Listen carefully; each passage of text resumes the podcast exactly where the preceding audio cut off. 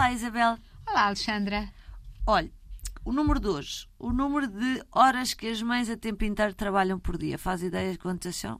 Eu não trabalho tanto, fica São já a saber. muitas, muitas, muitas. São bastantes.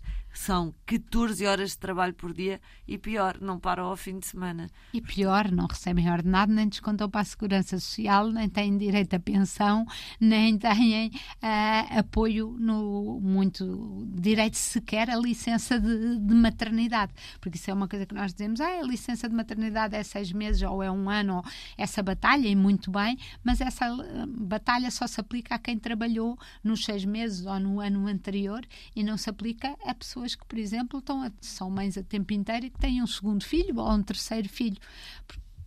Oh, Isabel, eu estou a ouvi-la e penso assim: por que raio é que, salvo se houver uma, uma dificuldade eh, enorme, uma incapacidade de, encontrar emprego, ou seja, mulher- eu tenho dificuldade em perceber como é que voluntariamente, eh, com essa desproteção toda que a Isabel acabou de dizer, eh, ainda há mulheres que se aventuram voluntariamente eh, a fazer uma coisa destas. Eu, eu acho extraordinário, sinceramente, mas acho que de cada vez que nós vemos, ah, de cada vez que nós vemos os pareceres dos psicólogos de tudo isso sobre a importância, sobretudo nos primeiros anos de tempo e de atenção, acho que estas mulheres se têm vocação para isto e acho que é mesmo preciso ser uma coisa que elas de facto, porque nós, ah, uma educadora ah, recebe, ou, ou alguém que trabalha numa creche recebe pelo trabalho que faz e nós consideramos que é uma profissão muito bonita, não é? Ah, é educadora, ah, trabalha numa creche, ah, trabalha num jardim de infância.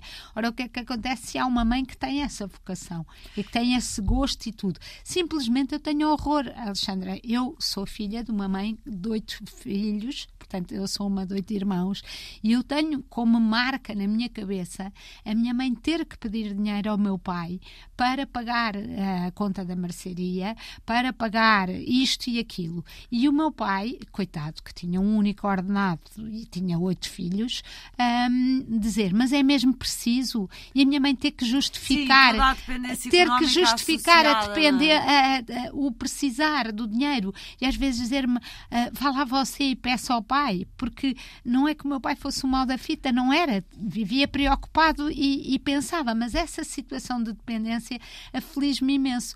E por isso quando nas birras de mãe que eu e a Ana continuamos a fazer no público ah, duas vezes por semana fizemos um, um texto sobre mães a tempo inteiro.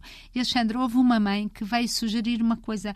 Hum, se não podia haver uma cativação do ordenado do, do marido ou da mulher, porque tanto faz ser o pai ou a mãe que fica em casa, hum, cativação imediata e esse dinheiro ir para, ir para a pessoa que fica em casa. Eu sei que isto não será viável, mas eu achei que este conceito é, é muito importante. Eu, eu, eu, no, no, no que a Isabel está a dizer é o, o espírito de, de não desproteção das mulheres.